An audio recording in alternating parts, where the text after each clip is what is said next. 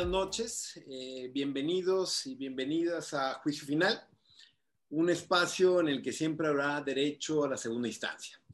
Es un proyecto de IntelliJuris en el que abordaremos y discutiremos distintos temas relacionados con el derecho desde diferentes ópticas para tratar de difundir la cultura jurídica a través de esta plataforma en línea y así mejor generar o intentar generar mejores prácticas en nuestro entorno. Eh, buenas noches, yo soy Tito Garzonofre, investigador del Instituto de Investigaciones Jurídicas de la UNAM.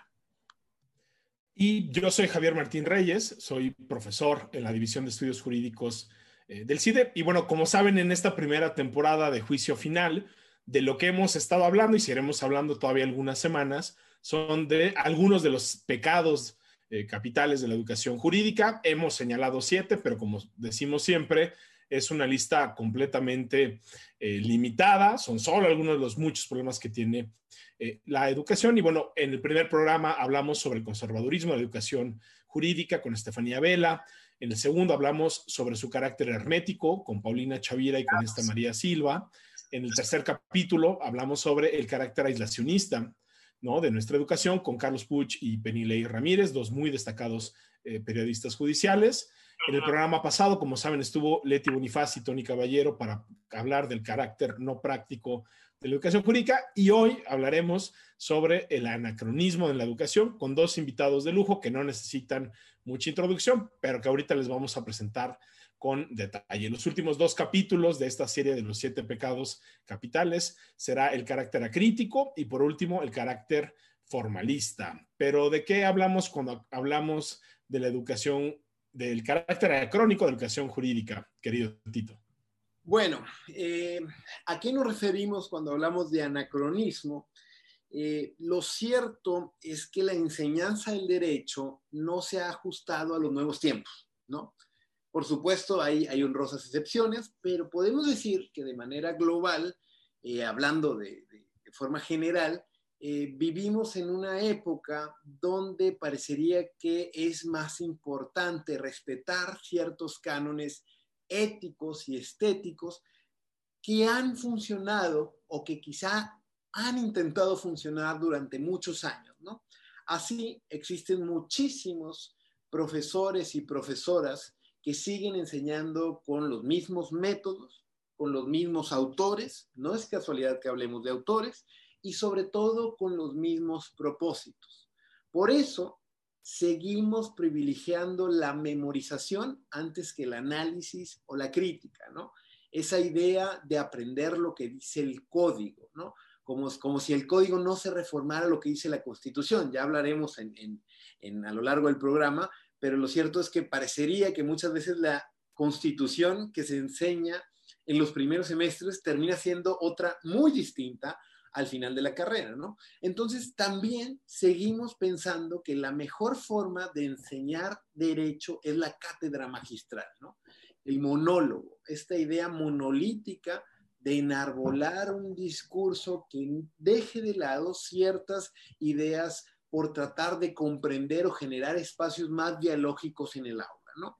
Y por último, algo que me parece una de las cuestiones más criticables y que Javier ha, escrito eh, eh, bastante al respecto, es que seguimos usando los mismos libros de siempre.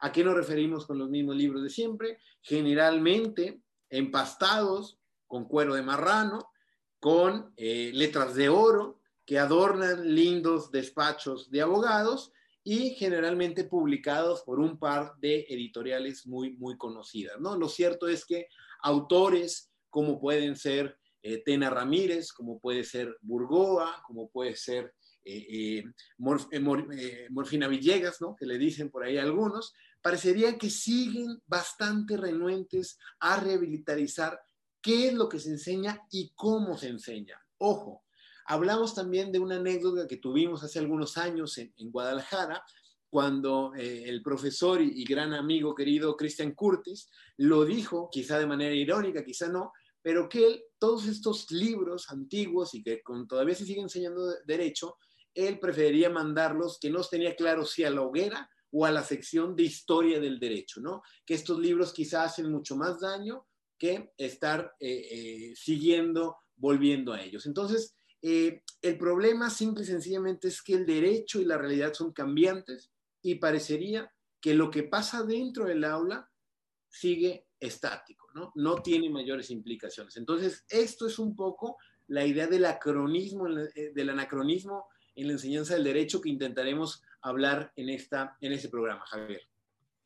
Y bueno, pues nadie mejor para hablar de este pecado que ya describía Tito, o bueno, ya nos dirán ustedes obviamente si consideran que es pecado o no es pecado, pero tenemos eh, dos invitados eh, de lujo. Los voy a presentar muy rápido porque obviamente lo que queremos es aprovecharlos y dialogar eh, con ustedes. Ya se conectó por aquí el buen Alejandro Madrazo. Él es doctor en Derecho por la Universidad de Yale, es profesor investigador de tiempo completo y muy recientemente fue designado como director de la región centro del Centro de Investigación y Docencias Económicas, el CIDE, en Aguascalientes, como pueden ver en la bonita sudadera que trae el profe eh, Madrazo. Ahí mismo en el CIDE fundó y encabezó hasta 2017 el área de derechos sexuales y reproductivos y el programa de política de drogas. Es miembro del Sistema Nacional de Investigadores en el nivel 3 ha litigado ya varios casos de interés público ante la Suprema Corte, como la ley Televisa que se resolvió en 2007, la defensa de la despenalización de la interrupción del embarazo en 2008, la defensa de la ley para la protección de los no fumadores en el entonces Distrito Federal en el 2009 y también algunos asuntos de matrimonio igualitario que se resolvieron en 2010. Ha sido profesor visitante en la Universidad de Georgetown y becario invitado del Shell Center de Derechos Humanos en la Escuela de Derecho eh, de Yale. ¿no? Es además autor de un libro que les recomendamos mucho, Revelación y Creación, los fundamentos teológicos de la dogmática jurídica, que publicó el CIDE, el Fondo de Cultura Económica y la Universidad de los Andes. Si no lo tienen, váyanse ahorita a la librería virtual del fondo o a Amazon, ahí lo van a poder encontrar. Alex, muchas, muchas gracias por, por acompañarnos. Y nuestra segunda gran invitada es eh, Jimena Ábalos. Ella es abogada, feminista, egresada de la Universidad Iberoamericana, especializada en género y derechos humanos. Ella es derecha, eh, es derecha, no, al contrario. Yo creo que al contrario es muy, es muy zurdo, pero es maestra en Derecho por la Universidad de Columbia y también es maestra en Políticas Públicas por la Universidad de Oxford. Trabajó en organizaciones de la sociedad civil haciendo litigio eh, estratégico y posteriormente fue académica en el Departamento de Derecho justamente de la Ibero, donde continúa impartiendo la materia de género y justicia. Actualmente se desempeña como titular de la Unidad de Prevención y Combate al Acoso Sexual del Consejo de la Judicatura Federal. Jimena, también, pues muchísimas, muchísimas gracias por estar aquí con, con nosotros. Muchas gracias a ustedes, gracias por la invitación. Estoy muy feliz de estar con académicos que admiro, pero además me caen muy bien. Yo también, muchísimas gracias por, por obligarme a platicar de derecho, aunque este, haga yo mis mejores esfuerzos por rehuir al gremio. Este, y, y muy entusiasmado de platicar con dos irreverentes este, académicos que este, me engañan en, hacerme creer que el gremio sí tiene remedio. Y también con Jimena, a quien este, he seguido. Ah, yo no era de los irreverentes. Yo pensé que yo también era de los irreverentes. No, ellos son los que me engañan. Tú eres irreverente, pero tú nunca me has engañado. Sí hablas derecho. No, a Jimena, que, he seguido su trabajo en muchos espacios, pero solo he tenido la oportunidad de conocer una vez y fue en un, este, foro justamente en Libero, en el cual estábamos tratando de imaginar la enseñanza del derecho en forma distinta. Y, pues fue muy interesante platicar contigo entonces y tengo muchas ganas de platicar contigo ahora y en el futuro. Así que lo mejor de mi gremio, no que la vara sea muy alta, pero lo mejor de mi gremio aquí presente, así que este, muy entusiasmado. Perfecto, pues bienvenidos y bienvenida Jimena Alejandro. Y para empezar, les vamos a hacer una pregunta breve a cada uno de ustedes eh, y les pediríamos que en un minuto o menos nos digan qué piensan de lo siguiente, empezando con Jimena. Y a ver, Jimena, ¿qué es lo primero que te viene a la mente cuando te dicen la palabra, o el conjunto de palabras o el concepto, escuelas de derecho, facultades de derecho? Lo primero que me viene a la mente, y es algo que ya vieron en uno de sus otros pecados, es conservadurismo. O sea, sí creo que eh, las escuelas de derecho son particularmente conservadoras, son las facultades más conservadoras en todas las universidades. Y pues vemos que a pesar de que ha habido una evolución, y eso sí tiene que ver con el tema que estamos viendo en cuanto a los contenidos y métodos, seguimos muy, mm, en las facultades de derecho, seguimos tratando de conservar el statu quo, ¿no? Y entonces parte de los métodos y parte del contenido, o sea, parte de la razón por la que es tan anacrónico, sí creo que tiene que ver con esta mística o con esta idea de la tradición, ¿no? Y que por supuesto ustedes me conocen y yo voy a criticar esto desde género, porque siempre hago eso. Y este, pues sí creo que parte muy como de una masculinidad muy particular, todo esto, ¿no? Buenísimo, buenísimo. Muy bien. Eh, profe Alejandro, ¿qué es lo primero que se te viene a la mente cuando te dicen anacronismo jurídico? Escuelas de derecho. sí. O sea, Cuando te dicen escuelas de sí. Las escuelas de derecho fundamentalmente se dedican a la reproducción de la dogmática jurídica y la dogmática jurídica me parece uno de los mejores ejemplos de un fósil viviente. O sea, la dogmática jurídica en sí misma como disciplina es un anacronismo. Es una disciplina que se construyó y adquirió sus formas fundamentales durante el periodo medieval, que lo último realmente innovador y transformador que ha recibido el, la Academia Jurídica fue en la época del Renacimiento y fue el renacimiento de la contrarreforma, que era un renacimiento muy arraigado en la filosofía medieval, específicamente de Santo Tomás de Aquino y el, y el aristotelismo que de ahí venía. Y desde entonces no nos hemos movido gran cosa. Han habido grandes intentos y grandes en varios sentidos, eh, tanto por la dimensión como por la valentía, el arrojo, eh, de transformarlo. En México tuvimos este, un intento totalmente derrotado eh, a finales del siglo XIX, un intento que parecía triunfal a principios del siglo XX, en 1907, pero que resultó derrotado y yo diría dos intentos institucionales importantes hacia finales del siglo XX, la fundación de la UAM, originalmente en los años tardíos, años 70, y luego la División de Estudios Jurídicos del CIDE. Y los cuatro intentos han fracasado, porque la inercia del anacronismo, que es la dogmática jurídica, eh, derrota y es apabullante. Eh, eh, ahorita platicamos más, yo le, pensé mucho durante mucho tiempo sobre cómo hacerle para superar este, sus limitaciones y, después de eso dejé de hacerlo porque llegué a la conclusión de que no se podía. Y últimamente le está dando vueltas otra vez este, desde, desde otro espacio. Y, algunas ideas tengo, pero ninguna de ellas va a prosperar, me queda claro. Este, entonces, por anacronismo, de verdad, una de las cosas que... A ver, yo entiendo el anacronismo como el querer desplegar algo fuera de su tiempo. Y eso es la dogmática jurídica. La dogmática jurídica ya está fuera de su tiempo. ¿Por qué sobrevive? Hay muy buenas razones de por qué sobrevive y podemos explorarlas, pero fundamentalmente como empresa intelectual es una empresa intelectual medieval.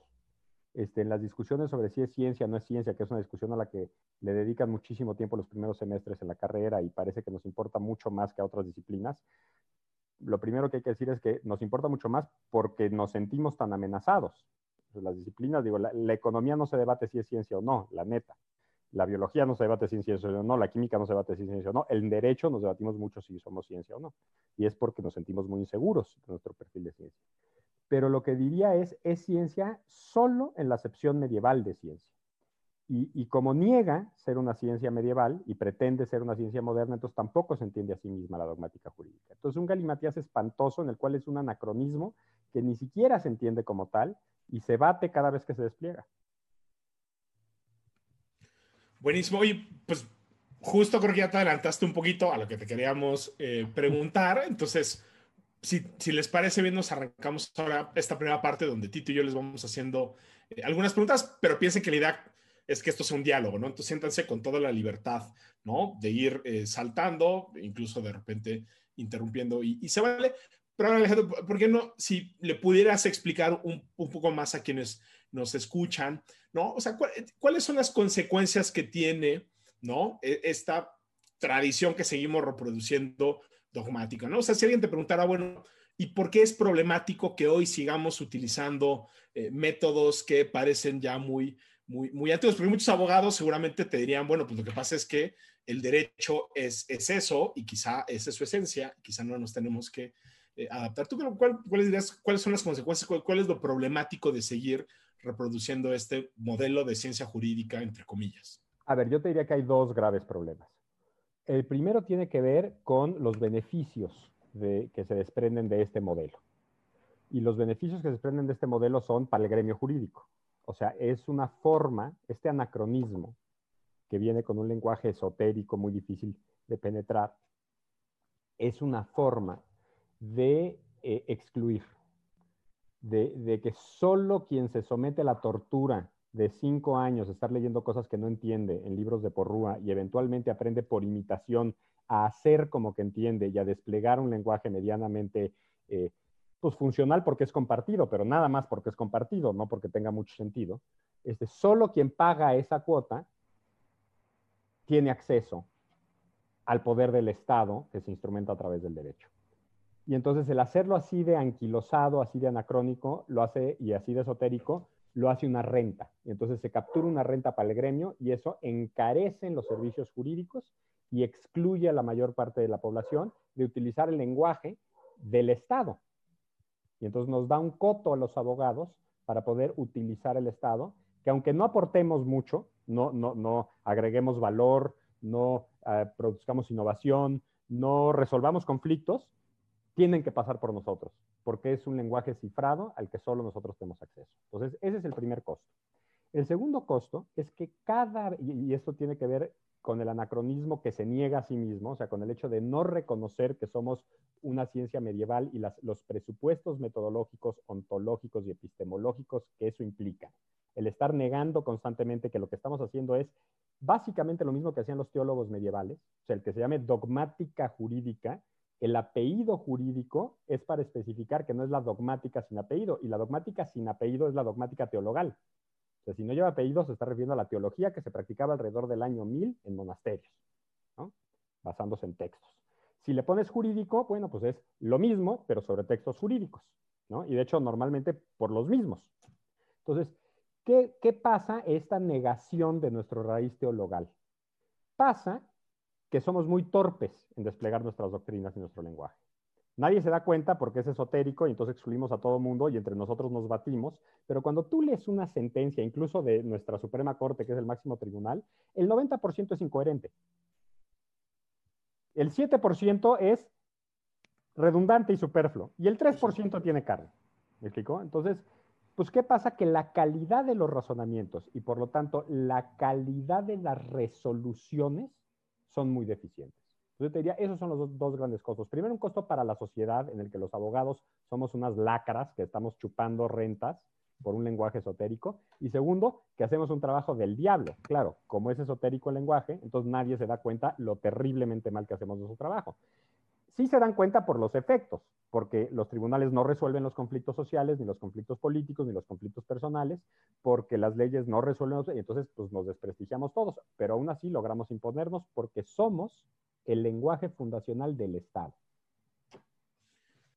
pues a ver, pasando ahora, a ver, retomando un poco lo, que dices Alejandro sobre esta manera de, crear un lenguaje artificialmente eh, complejo, hacer ese eh, monopolio y por otro lado, eso cómo se traduce pues, en un mal servicio público que brindamos en, en general.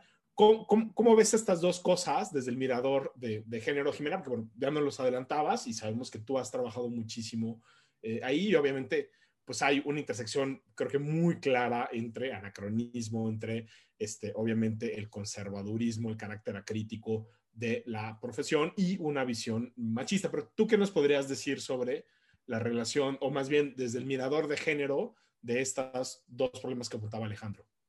Pues creo que respondo a lo que dice Alejandro y estoy completamente de acuerdo, ¿no? Creo que lo hacemos deliberadamente inaccesible precisamente para continuar eh, conservando el poder y la, la, capacidad de cobrar, ¿no? ¿Por qué? Porque precisamente conocemos la clave de este código o de este lenguaje cifrado, como decía Alejandro, ¿no?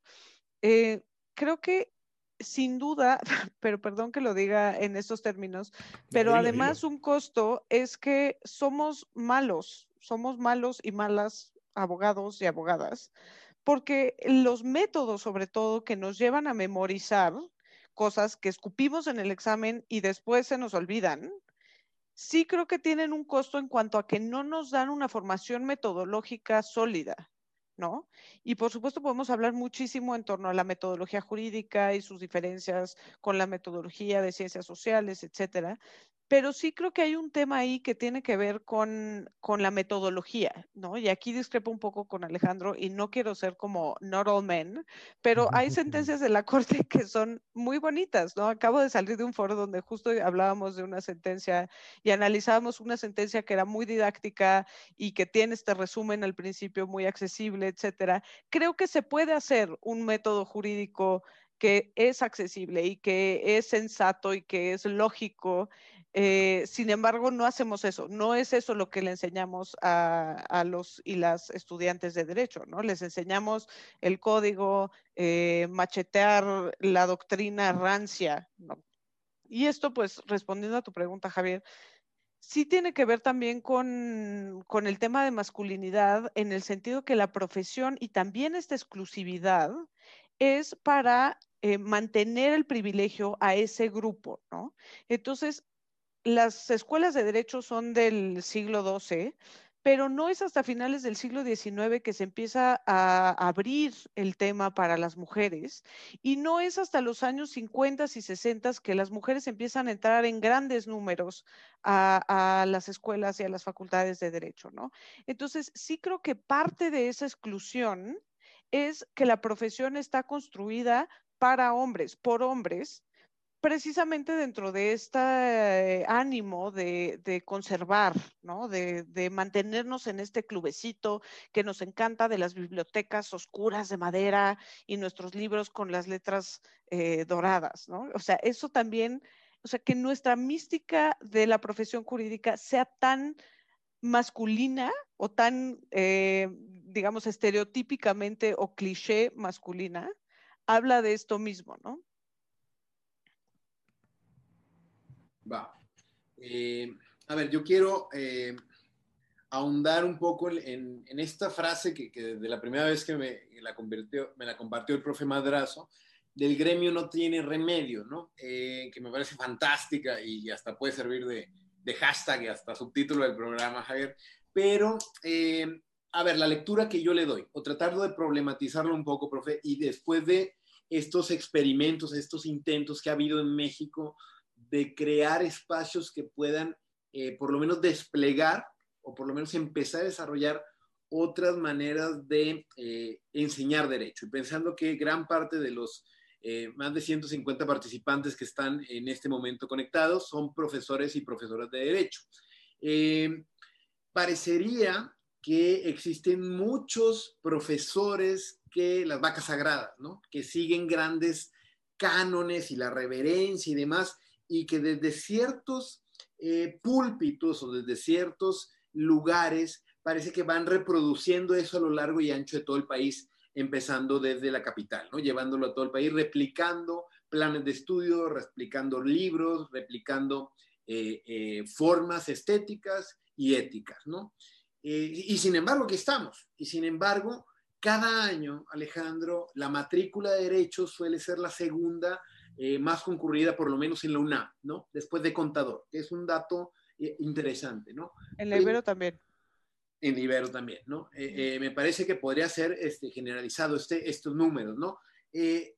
alternativas, quizá no a nivel macro, que yo es un poco lo que ahora he rebotado mucho con Javier, enfocarnos en lo que pasa en el aula o en los esfuerzos individuales quizá antes que refundar una escuela de derecho o pensar en una gran reforma estructural de enseñanza de derecho, quizá eh, hay personas que están haciendo cosas interesantes desde eh, lo individual dentro del aula, ¿no?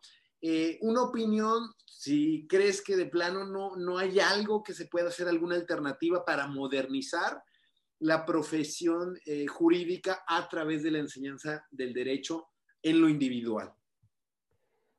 A ver, yo creo que puede hacer muchas cosas en lo individual para enriquecer la experiencia de tus alumnos y también para enriquecer tu experiencia intelectual.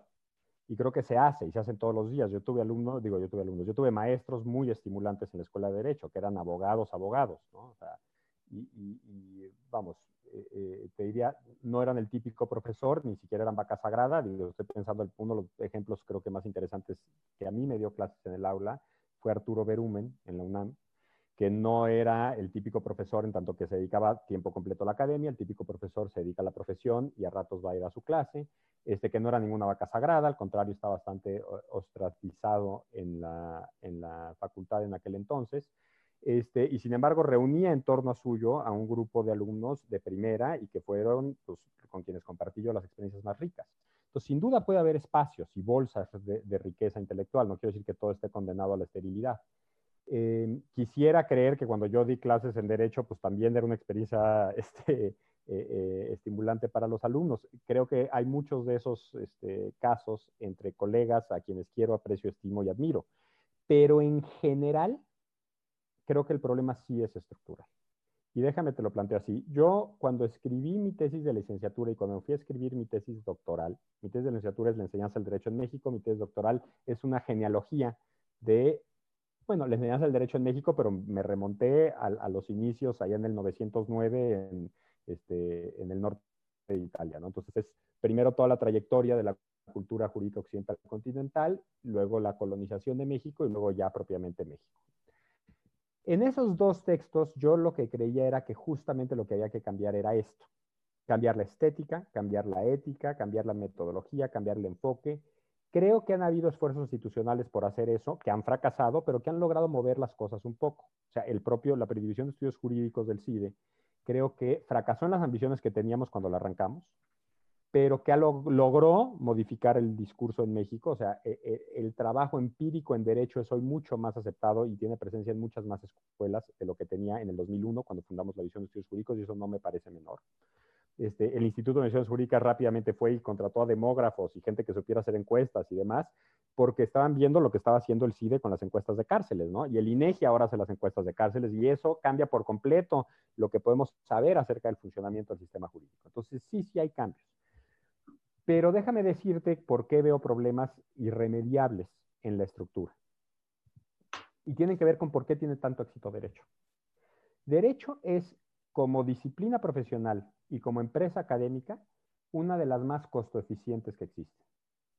Eso quiere decir, le sacas mucho beneficio por muy poca inversión. Tú puedes ser muy pendejo y ser un gran abogado. Tú puedes ser muy ignorante y ser un gran profesor de derecho. Tú puedes tirar la hueva año tras año, tras año, tras año y dar la misma clase y das una magnífica clase de teoría de los contratos que le sirve mucho a los alumnos y van allá las escuelas de derecho tienen que invertir muy poquito en echarse a andar. Contratas a abogados para dar las clases una hora, les pagas una bicoca, ellos ponen su currículum y se dan sus ínfolas porque ya tiene mucho prestigio y entonces van al mundo y educan a gente. Entonces es baratísimo poner escuelas de derecho, es baratísimo ser académico del derecho y es baratísimo ser abogado comparado con la inversión que tienes que hacer en otras profesiones, porque mucho tiene que ver de conseguir la chamba. Si consigues la chamba y medio manejas el lenguaje, medio sacas la chamba. Entonces, estructuralmente hay un problema porque no tenemos incentivos para hacer un buen trabajo. Y no tenemos incentivos para hacer un buen trabajo porque somos quienes controlamos nuestro propio objeto de estudio. Déjame te lo pongo esto en términos kunianos. O sea, Kuhn, que creo yo sigue siendo una de las obras de filosofía de la ciencia más importantes, aunque es de historia de la ciencia, en realidad nos está hablando mucho de la epistemología y de cómo se puede construir el conocimiento. Nos dice que los científicos construyen su objeto de estudio. Y fue muy controversial su libro en su momento, porque es decir, ¿cómo que el biólogo va a construir la biología como objeto de estudio?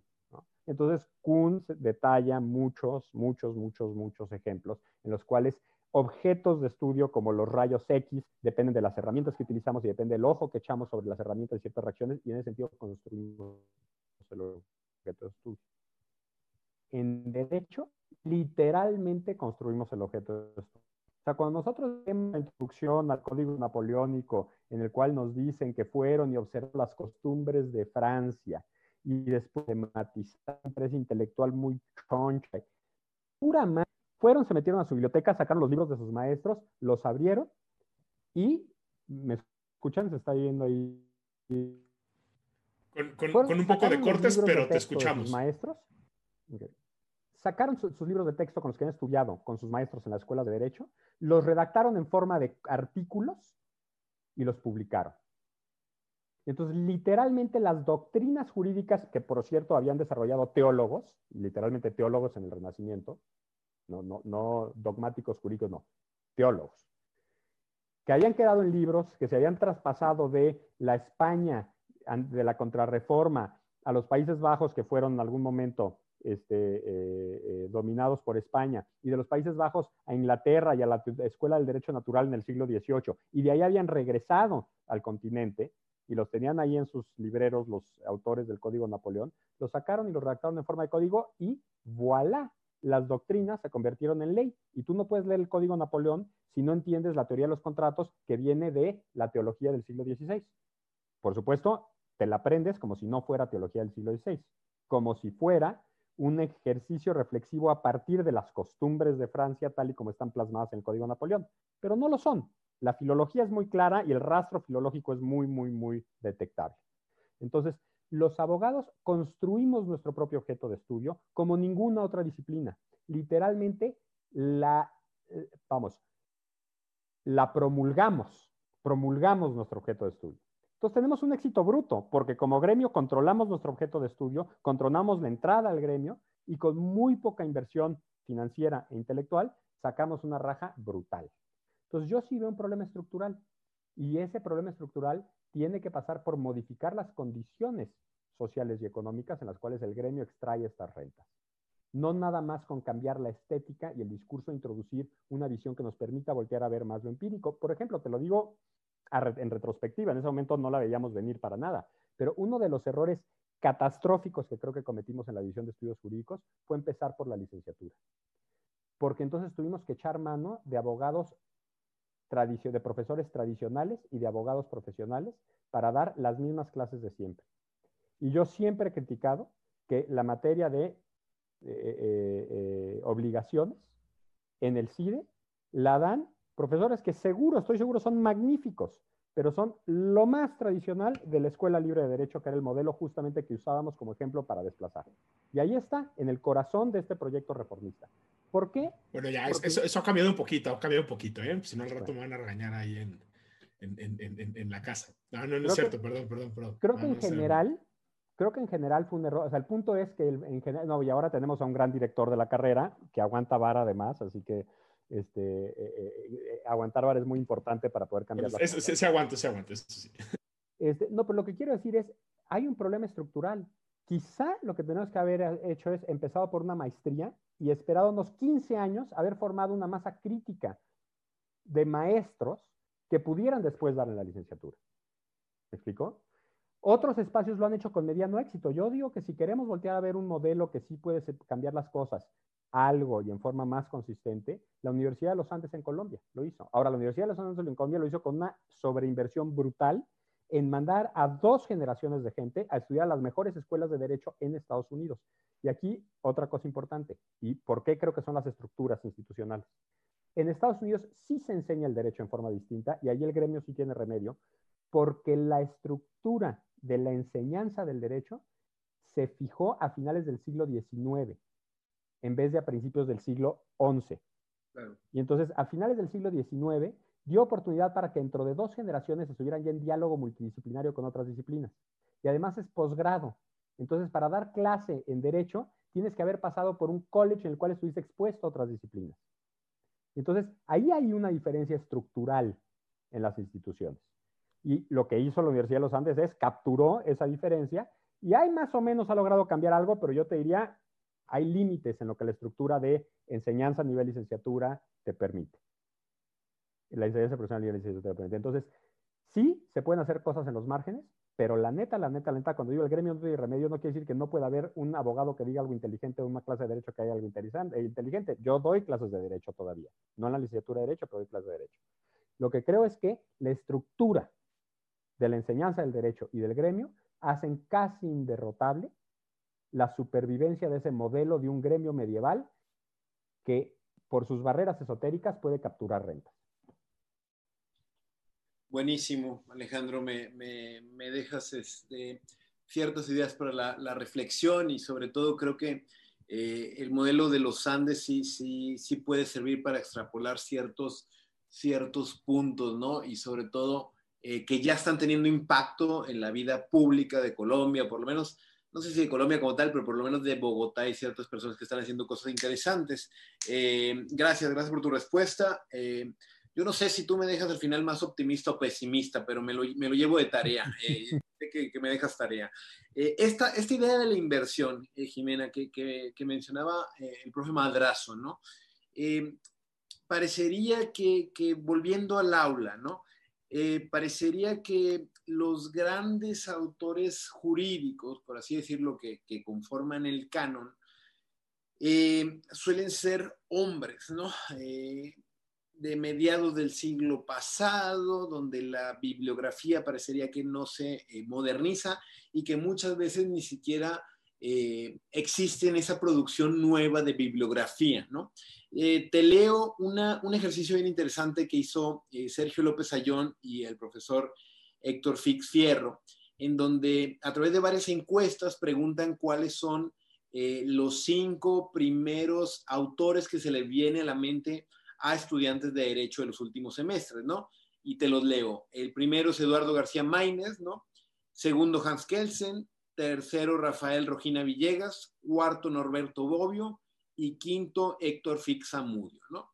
Aquí lo paradójico es que cuando Maines y Kelsen son filósofos del derecho, pues no se puede decir que en México exista eh, como que una, una amplia variedad de filosofía del derecho, ¿no? Pero Creo que estos cinco autores, sin ser una muestra representativa y ya desde hace algunos años y demás, creo que habla mucho de qué es lo que se enseña y cómo se enseña. Ojo, todos hombres, todos continentales, podemos encontrar rasgos comunes, ¿no?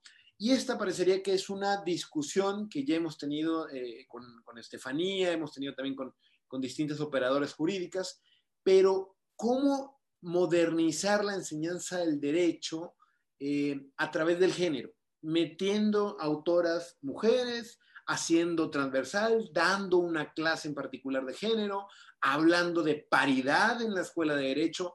No sé tú que has tenido experiencia tanto académica como, como ahora institucional, ¿qué ideas se te ocurren o cómo eh, podemos encontrar alternativas eh, pensando que la inversión y, probablemente el costo-beneficio del que hablaba Madrazo al salir al mercado va a ser bien difícil eh, eh, cerrar o encontrar cierta, cierta igualdad entre lo que se enseña en el aula y lo que se está esperando fuera.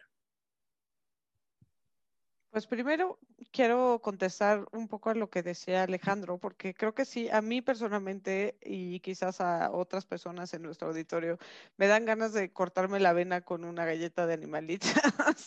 Por supuesto que comparto esto que dices, ¿no? Sí creo que es un tema estructural, sí creo y comparto también la reflexión en cuanto a los métodos y en cuanto yo también estudié en el extranjero, lo cual eh, me hace privilegiada, pero también creo que ahí aprendí algunos métodos que ahora transmito a mis alumnos, ¿no? Sin pretender decir, por supuesto, que en Estados Unidos sea mejor o lo que sea, eh, pero sí creo que eh, podemos hacer cosas desde lo individual, ¿no? Y esto tiene que ver con los métodos de enseñanza metodología basada en casos, a mí me ha funcionado muchísimo y creo que se puede dar en todas las materias, que siempre nos decían, no, pero es que eso en Estados Unidos sí se puede, pero en México no se puede porque el sistema jurídico no se presta a ello, porque aquí partimos de la ley y del código y allá los precedentes son muy importantes, entonces sí es muy importante el caso.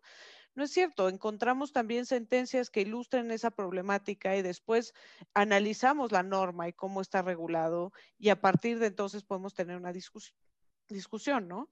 Creo que sí hay catedráticas y catedráticos que pueden hacer este método como de, de monólogo que mencionabas, Tito, y que tienen un gran talento para hacerlo de una manera muy entretenida, pero creo que para la mayoría de los mortales funciona más este método a través del diálogo socrático, ¿no?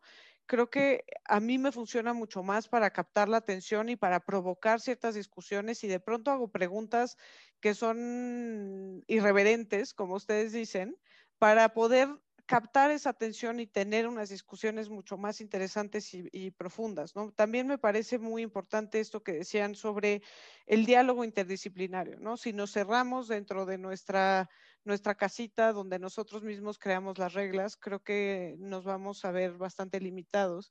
Y creo que una de las cosas que podemos hacer es también eh, más textos que son artículos, menos estos libros de doctrina que son tabiques y más la doctrina de los artículos que se están produciendo en ese momento y que a lo mejor tienen reflexiones que pueden ser más útiles, ¿no? En cuanto al tema de, de género, sí creo que tenemos un problema y que seguimos teniendo un problema y es muy interesante porque hace unas semanas más bien la semana pasada yo daba un foro, yo estaba dando una plática en un foro que se llamaba El machismo en derecho, ¿no? Y fue muy interesante porque la reflexión partía de que hay machismo particular en la carrera de derecho. Y me decían, pero es que ¿por qué? O sea, ¿por qué si en ingeniería, que son tres mujeres en un grupo de 200 hombres, vemos estas conductas, ok, lo puedes esperar, pero aquí que somos más o menos 50-50, ¿por qué se siguen reproduciendo estas conductas machistas? Y creo que tiene que ver con el tema de exclusión, nuevamente. Queremos un coto que sea nuestro y que nos genera la posibilidad de vivir bien. No queremos compartir eso, ¿no? No queremos extenderlo a nadie, incluyendo las mujeres, ¿no? Porque sí seguimos teniendo esto. O sea, sí seguimos escuchando en el aula todavía eh, mensajes de que las mujeres a la cocina, etcétera, ¿no? Entonces, yo creo que eso es un gran anacronismo. Em, por otra parte, sí es cierto que la mayoría de las catedráticas o de las profesoras, eh, más bien eh, dentro del cuerpo docente, por lo menos en la universidad donde yo más experiencia tengo, que es la Ibero, siguen siendo entre el 15 y 20% del cuerpo docente las mujeres, ¿no?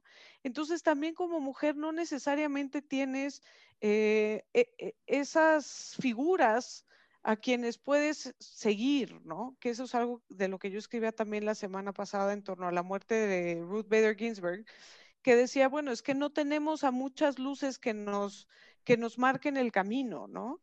Y creo que definitivamente el que haya profesoras no garantiza que haya una perspectiva de género, pues sabemos que hay eh, mujeres que tienen visiones súper conservadoras también, pero sí me parece que es importante que las escuelas de derecho empiecen a hacer este esfuerzo de tener a más mujeres en su cuerpo docente. Siempre te dicen lo mismo, que es no hay. Sí, claro que las hay. Lo que pasa es que no estamos haciendo el esfuerzo de buscarlas, ¿no?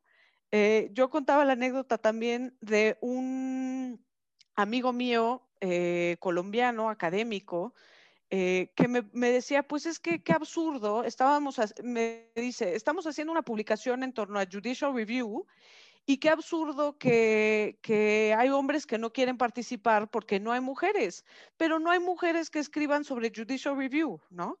Y yo para mis adentros, ya pensando en 10 personas mujeres que conozco que manejan el tema de Judicial Review, entre ellas yo misma. O sea, la ironía es que uno de los temas que más he trabajado es precisamente Judicial Review, ¿no? Y cómo se ha adaptado, etcétera, ¿no?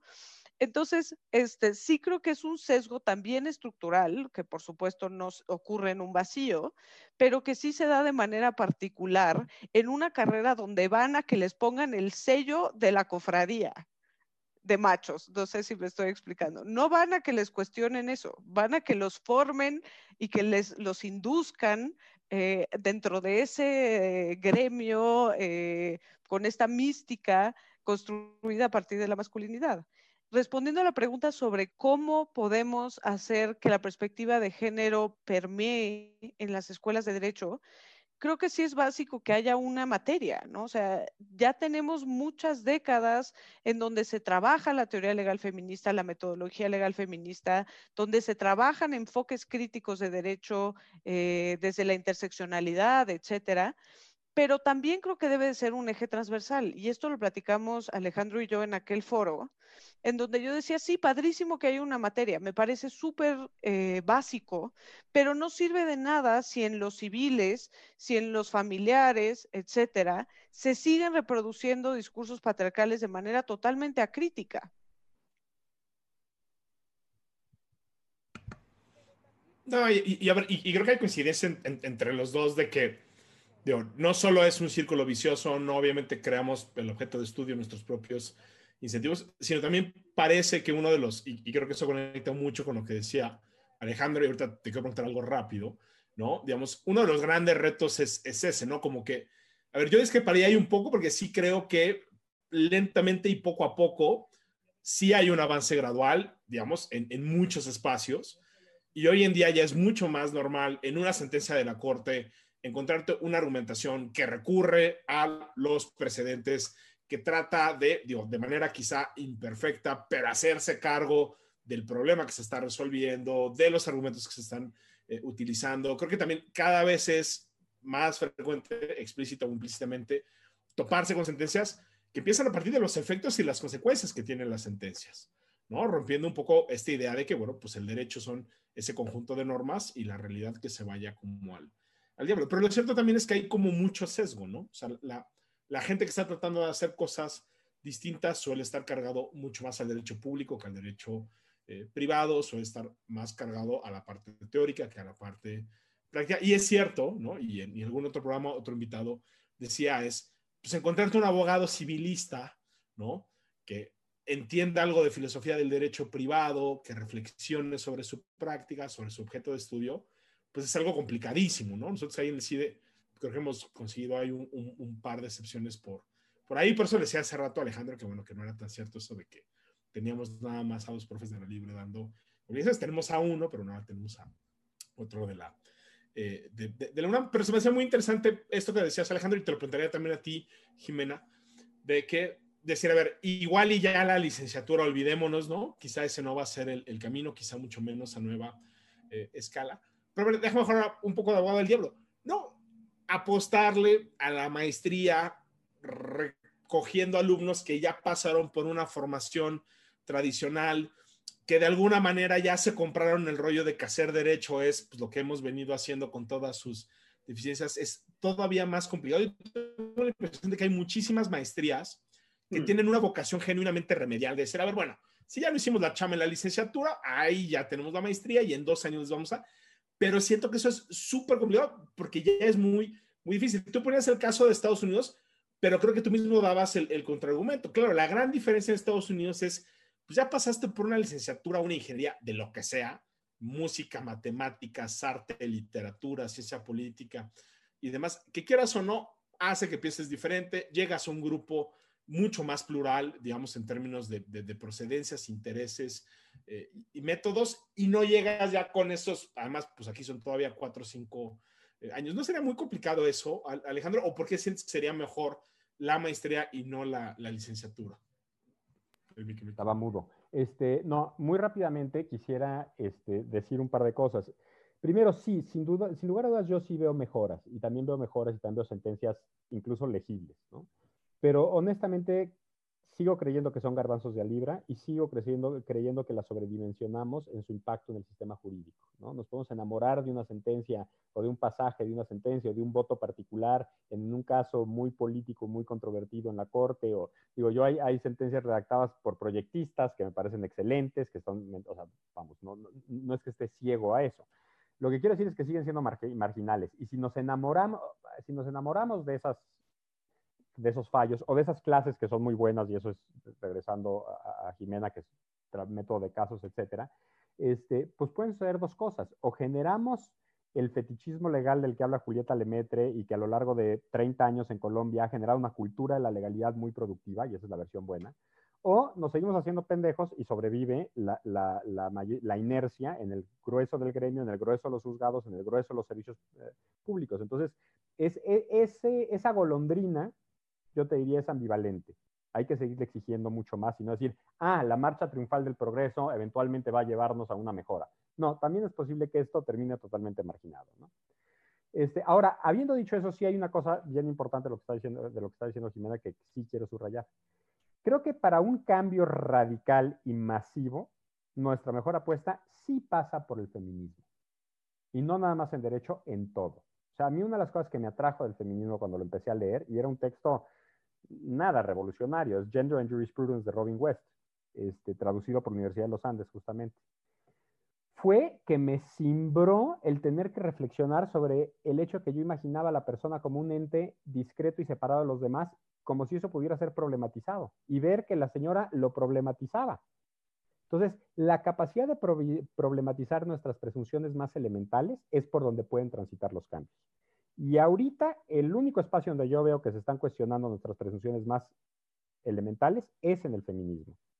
teórico y también en el práctico, pero en el práctico el que está tomando las calles y pintando bardas, ¿eh? digo, no, no por menospreciar, pero vamos, creo que el cambio radical social viene cuando las chavitas sacan el bat y les vale gorro lo que digan las feministas muy establecidas, diciendo esas no son formas, y van con sus formas y rompen y eventualmente convencen. Pero bueno, te voy a dar toda la razón. Creo que con la licenciatura ahí no va a haber nada que hacer.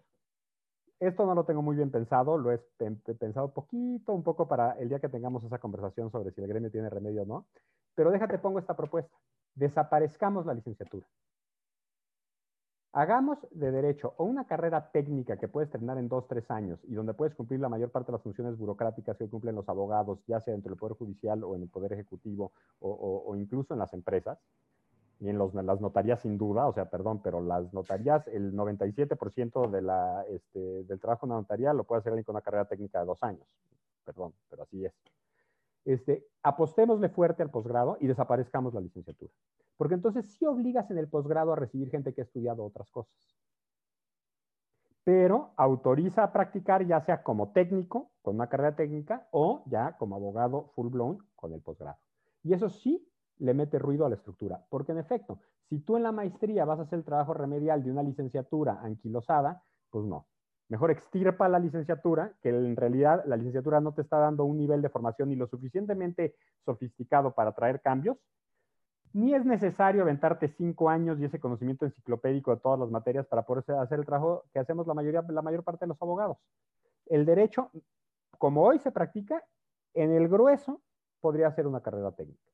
Y en donde están estos espacios de cambio, donde realmente se resuelven las grandes preguntas, entonces pongamos un posgrado, pero una cosa más sofisticada en la cual la gente ya venga con otras, con otras este, herramientas. Va. Eh, Jimena, vamos a ir cerrando y me gustaría compartirte una, pregunta del público eh, que creo que nos puedes dar eh, luz al respecto, ¿no? Preguntan que la mayoría de las veces los planes de estudio se actualizan más rápido en las escuelas privadas que en las escuelas públicas, siendo las públicas las que egresan casi el 80% de cédulas eh, durante cada año en México. ¿no? Eh, ¿Qué hacer entonces aquellos que no pueden ingresar a una privada de calidad o alguna privada que está más actualizada y que la actualización llega mucho después o después, como, como bueno, el, el, el CID es un, es un híbrido bastante raro, ¿no? Pero que eh, los cambios en, en estos esquemas eh, modernos se van irradiando lentamente a lo que llegan a las, a las públicas o las privadas que no son tan modernas y ya cuando llegan ahí ya empieza a haber otro cambio dinámico, ¿no? ¿Qué, qué, qué opinión te genera al respecto que también existe una desigualdad entre el renovar los planes de estudio entre públicas y privadas?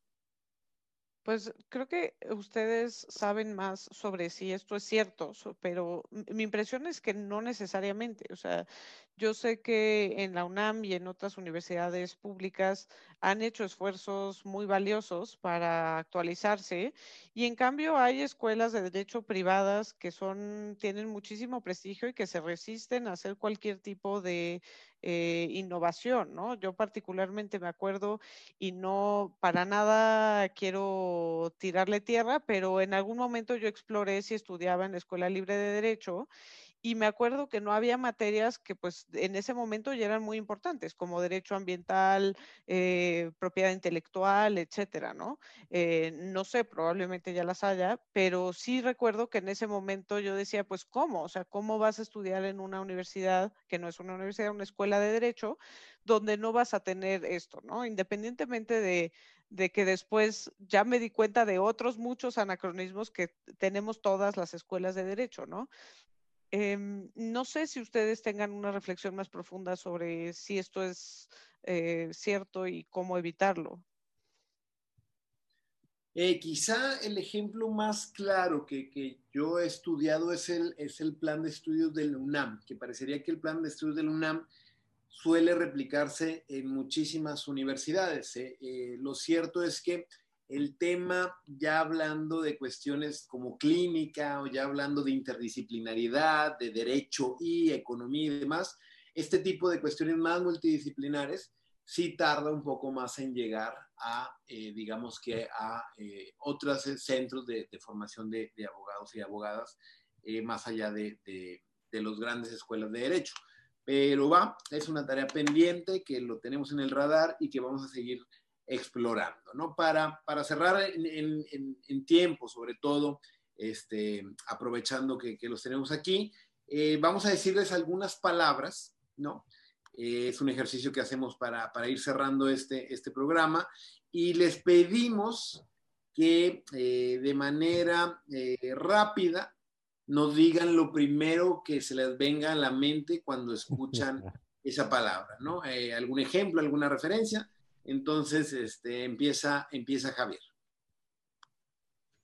A ver, para Jimena, una profesora. Pero a ver, perdón, me entra la angustia de no hacerlo bien el ejercicio. O sea, tengo que contestar con una. aquí no hay respuesta correcta. ¿Con una palabra o con una frase? Palabra o frase. Pero corta. Eh, una profesora es un animal en extinción. Está muy bien esto. Para Alejandro, un abogado o abogada. Pobre. Jimena, ¿una clase o un curso? Tiene potencial. Alejandro, un libro jurídico. Hueva. Para Jimena, un libro no jurídico. Delicia. Para Alejandro, una película.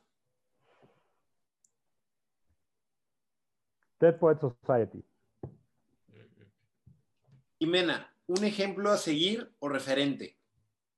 Ruth Bader Ginsburg. Puede ser. Profe, una serie que recomiende. The Wire. Muy buena, muy buena. Buenísimo. Y siguiendo con las recomendaciones, ahora les vamos a pedir una recomendación muy puntual a cada una y uno. Eh, Alejandro, ¿qué consejo le darías a los profesores de derecho que luchan para erradicar el anacronismo en la educación jurídica?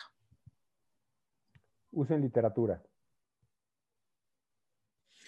Y para Jimena, ¿qué consejo dirías que es el más importante para que las alumnas y los alumnos, independientemente de donde estudien, que también es una pregunta del público, tengan una educación jurídica menos anacrónica? para los alumnos es el consejo. Exacto. Un alumno que a pesar de a donde el destino lo haya puesto, ¿qué puede hacer por sí mismo?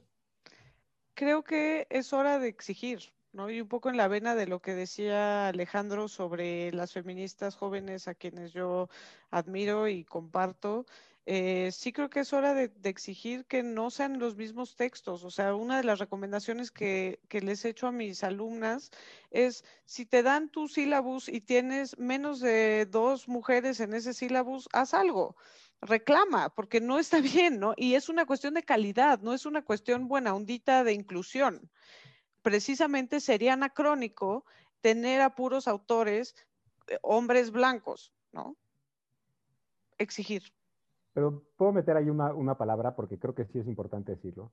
Claro. En mi opinión, y todavía lo sostengo, aunque no necesariamente estoy de acuerdo con ella en muchas cosas, pero la pensadora jurídica más potente del siglo XX, a mí me parece Catherine McKinnon.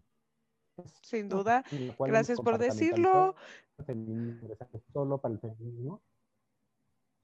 Y, pero revienta a, los grandes señores del siglo XX. O sea, esta mujer sí, así, ¡pum! Y no es sobre feminismo su importancia. Son, mira, que te interrumpí, pero es que... Eh, mm. no, no, perfecto, perfecto. Agradezco a Alejandro Madrazo por haber dicho esto, porque yo siempre hablo de McKinnon. Si ustedes conocen mi podcast, es mi gran referente.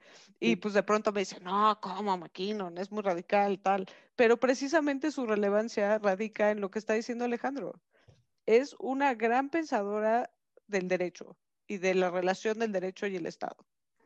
Y lo digo sin titubear, quítate Dworkin y quítate Hart y ahí te va McKinnon. O sea, sí me parece la pensadora jurídica más potente del siglo XX.